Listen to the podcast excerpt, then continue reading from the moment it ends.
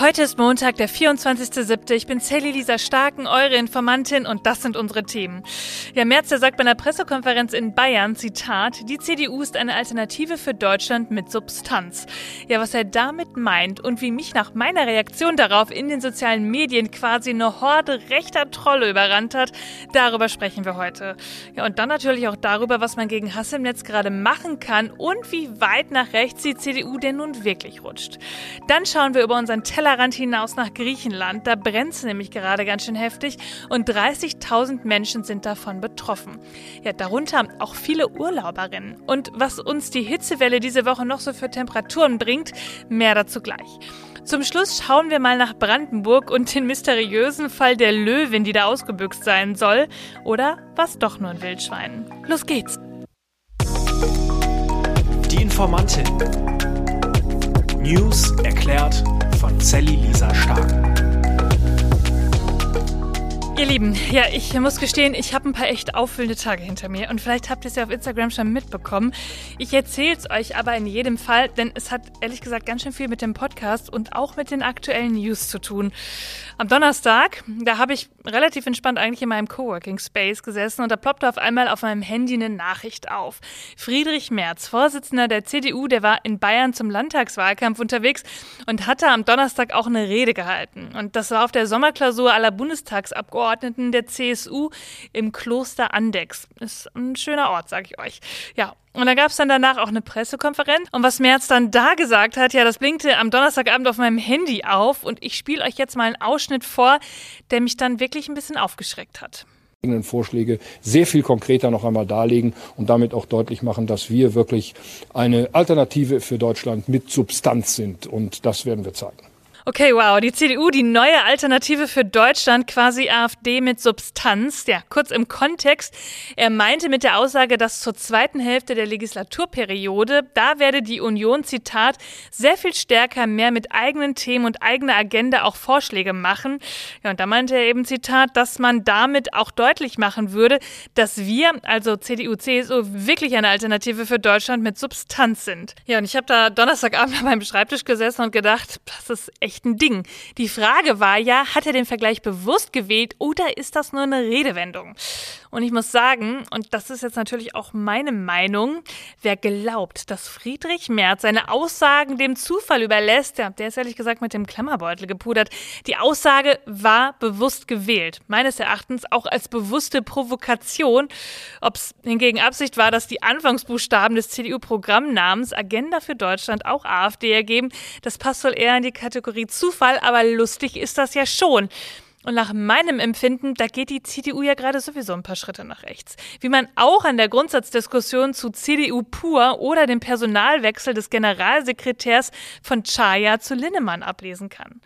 Und klar konnte ich das ehrlich gesagt nicht so unkommentiert lassen, denn über diese Aussage von März, da solltet ihr euch ja eine Meinung bilden.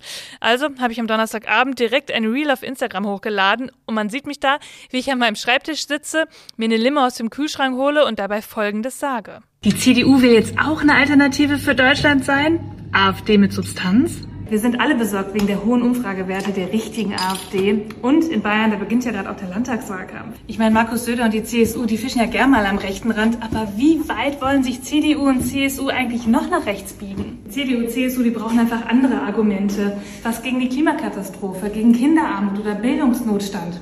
Oder vielleicht ein eigenes Thema. Mehr Selbstgestalten, weniger Anbiedern. Die CDU, CSU, die wollen doch eigentlich die Mitte der Gesellschaft ansprechen. Oder nicht?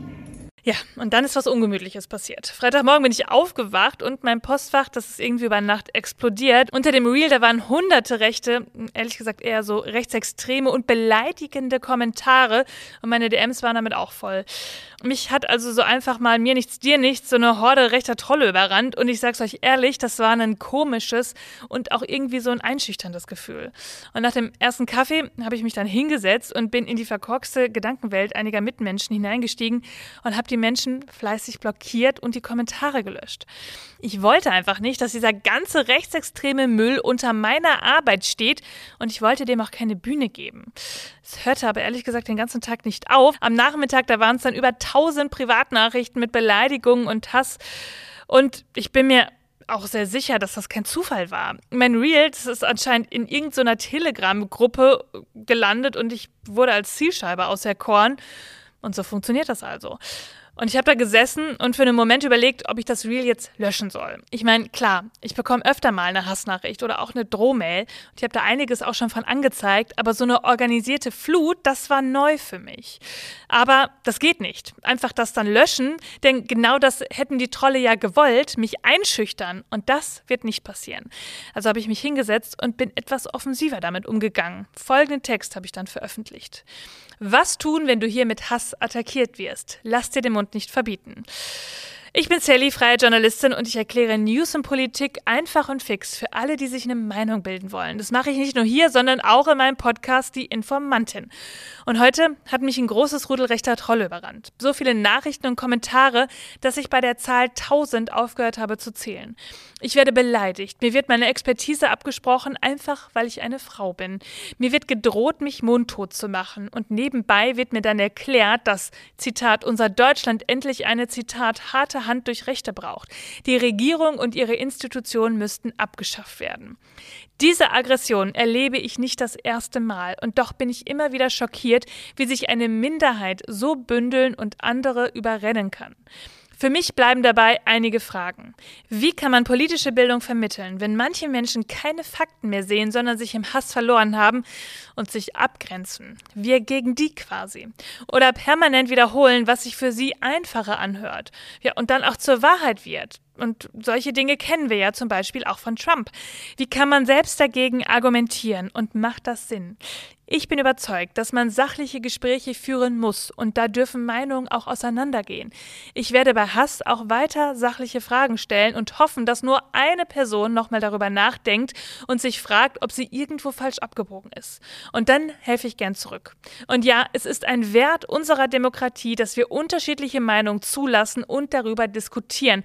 Aber wenn diese Grundlage entzogen wird und der Respekt verloren geht, dann wird's finster und dagegen werde ich kämpfen.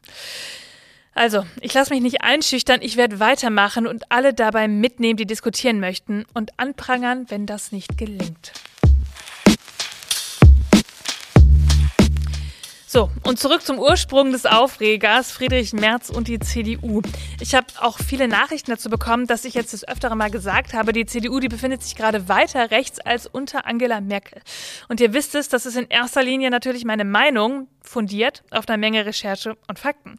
Und die habe nicht nur ich zusammengetragen, sondern auch zum Beispiel das Magazin Monitor des WDR. Und die haben auch ähnliche Nachrichten wie ich bekommen. Und das möchte ich euch mal kurz wiedergeben, weil es wirklich gut zusammengefasst ist. Am 16.07. forderte der neue CDU-Generalsekretär Linnemann in der Bild Schnellverfahren gegen Gewalttäter in Schwimmbädern. Zitat, wer mittags im Freibad Menschen angreift, muss abends vor dem Richter sitzen und abgeholtert werden. Ja, darüber haben wir ja auch schon letzte Woche gesprochen und es auch schon kritisiert. Und auch viele PolitikerInnen und Expertinnen haben dazu gesagt, das ist ganz schön populistisch. Am 18.07. forderte dann der parlamentarische Geschäftsführer der Unionsfraktion im Bundestag Thorsten Frei in einem Gastbeitrag das individuelle Recht auf Asyl abzuschaffen. Auch darüber haben wir die letzte Woche schon gesprochen. Und auch dieser Vorschlag wurde von vielen Seiten als populistisch kritisiert. Es sei rechtlich derzeit kaum umsetzbar und pro Asyl warf der Union vor, sie übernehme Positionen von Rechtsextremen und Europafeinden. Und dann sind wir beim aktuellen Beispiel das war am 19.07., als Friedrich Merz gesagt hat, hier Alternative für Deutschland mit Substanz. Die CDU als AfD mit Substanz, aber grundsätzlich auf ähnlichem Kurs.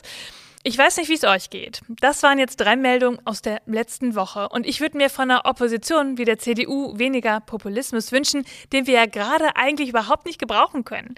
Und das sind dann die lauten Themen, die die CDU setzt und die sie eigentlich damit auch selbst gewählt haben. Wirkt wie eine Nebelkerze, die von irgendwas ablenken soll. Aber macht euch ein eigenes Bild davon. Wenn ihr das anders seht, dann lasst uns drüber sprechen. Vielleicht findet ihr ja auch was, was ich nicht sehe. Und nochmal ganz wichtig, politisch rechts zu stehen, das bedeutet, bedeutet nicht gleich, dass man auch rechtsextrem ist. Aber es bedeutet eben eher an so einem Ist-Zustand festzuhalten oder auch die traditionelle Ordnung wiederherzustellen, konservativ an vermeintlich alten Werten festhalten ja, und eher so patriotisch und nationalistisch zu denken. Weniger offen für Veränderungen sein, weniger offen für eine pluralistische Gesellschaft. Und nochmal, darüber kann man diskutieren, aber die Feststellung, dass jemand oder auch eine Partei eher rechts steht, die wird dadurch nicht falsch. Und wenn es extrem wird, dann wird es demokratie- und verfassungsfeindlich, was grundsätzlich von links und rechts natürlich möglich ist. Aber wenn ihr jetzt genau zugehört habt, dann habt ihr ja gemerkt, wo der Unterschied ist. Schaut euch gerne auch nochmal Statistiken dazu an, wo die Mehrheit der politisch motivierten Straftaten herkommen und gegen wen oder was sie sich richten.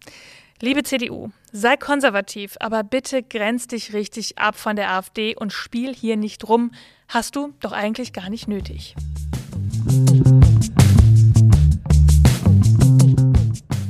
Tja, und dann führt mich dieser Punkt nochmal zu einem nächsten. Der Ton, der wird immer rauer und das Internet, das kann wirklich bedrohlich werden. Das habe ich ja selber gerade irgendwie gespürt und ihr habt es gehört.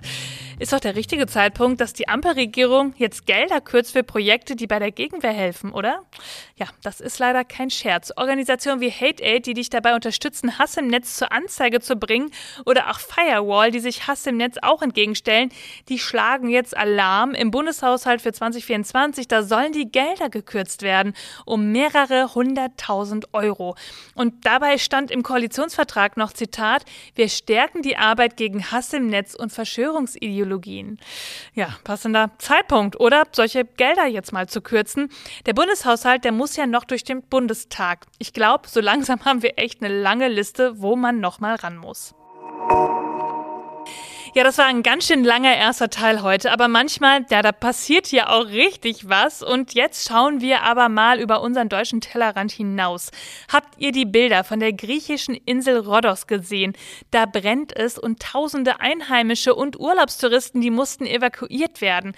Hotels wurden da geräumt und die Menschen sind mit Bussen oder direkt mit Schiffen am Strand abgeholt worden. 30.000 Menschen insgesamt. Die Brände, die wüten da schon seit letztem Dienstag im Süden der Insel und der Wind, der weht die Flammen Flammen nun wirklich in alle Richtungen. Und jetzt sind es auf der Insel auch immer noch, haltet euch fest, 45 Grad.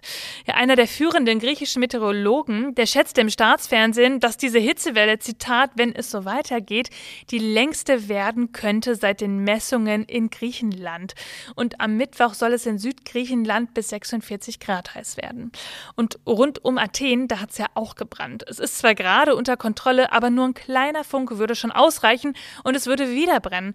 Das Land bekommt jetzt von überall her Unterstützung mit Löschflugzeugen und in Athen, da wird es gerade auch nachts nicht unter 30 Grad und das Rote Kreuz, das verteilt da überall in der Stadt Wasser. Irgendwie ist das kaum vorstellbar, wie man bei so einer Hitze da gerade gut durchkommt. Und auch in Italien ist es heiß und da kommt auch die nächste Hitzewelle. In dieser Woche auf Sardinien und Sizilien sind bis 47 oder 48 Grad möglich. Und neben den Bränden gibt es dann auch echt krasse Unwetter. Ich weiß nicht, ob ihr diese riesen Eisschollen gesehen habt, die da durch Italien geschwommen sind, diese riesen Hagelkörner. Überschwemmungen, Wetterereignisse, Wetterkatastrophen, das wird immer extremer und die Hitze, die dauert auch immer länger an und das kann wirklich noch zu ja, noch größeren Problemen führen. Der Sommer, der ist echt geprägt von Hitze, Dürre und diesen Extremen. Achtet bitte gut auf euch, trinkt viel und schaut auch mal nach links und rechts, wie es den Menschen gerade damit geht. Vielleicht kommt nicht jeder gerade so gut dadurch, wie wir es vielleicht tun.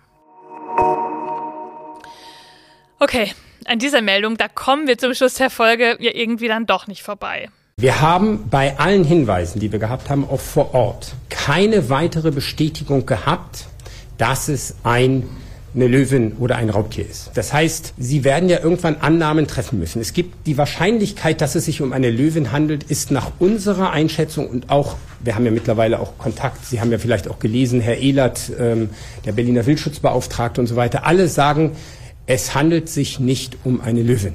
Die Löwin aus Kleinmachnow ist doch keine Löwin, das sagt der Bürgermeister aus dem Brandenburger Ort. Ja, aber was ist es denn dann? Zwei unabhängige ähm, wirkliche Koryphäen auf dem Gebiet ähm, beide unabhängig voneinander gesagt haben, es handelt sich nicht um eine Löwin oder um ein Wildtier, sondern da gibt es einige Anhaltspunkte, dass man mit ziemlicher Sicherheit davon ausgehen kann, dass das Tier, was auf dem Bild zu sehen ist, gen Wildschwein tendiert. Was für ein Sommerloch-Thema. Ich konnte es letzte Woche wirklich kaum glauben. Seit Donnerstagmorgen haben alle über eine Löwin gesprochen, die im Brandenburger Umland gesichtet worden wäre. Ein Autofahrer, der hat es gefilmt, wie dieses Tier am Straßenrand war. Und das Video, ich habe es mir auch selber mal angeschaut, es ist total dunkel, es ist verwackelt, man erkennt gar nicht so viel. Sieht halt aus wie so eine Silhouette von einer Raubkatze. Aber wirklich alle haben drüber gesprochen. Politiker, soziale Medien. Es gab unfassbar viele Memes zu dieser Löwin. Das Thema war überall. Und die Polizei ist auch ausgerückt mit Hubschraubern und Hundertschaften und hat die Löwin gesucht. Ja, und jetzt ist es eben wohl doch nur ein Wildschwein. Und zu den schönen Seiten dieser Geschichte gehört dann ja irgendwie, dass wir jetzt auch alle wissen, in Brandenburg gibt es derzeit 23 angemeldete Löwen. Die gehören zu Zirkussen und Zoos und auch einem privaten Löwenhalter. Das ist da anscheinend erlaubt. Ja, vielleicht ist diese Löwin dem Halter entlaufen. Das hat man letzte Woche erst vermutet.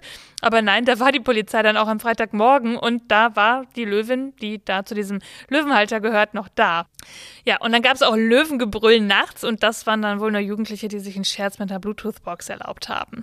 Also, es wird ein Wildschwein sein, wir wissen es nicht, aber ich glaube, das Thema wird uns auch diese Woche noch beschäftigen. Und deshalb habe ich hier noch einen kleinen Tipp von Berlins Wildexperten Dirk Ehlert, falls ihr einem Wildschwein begegnet.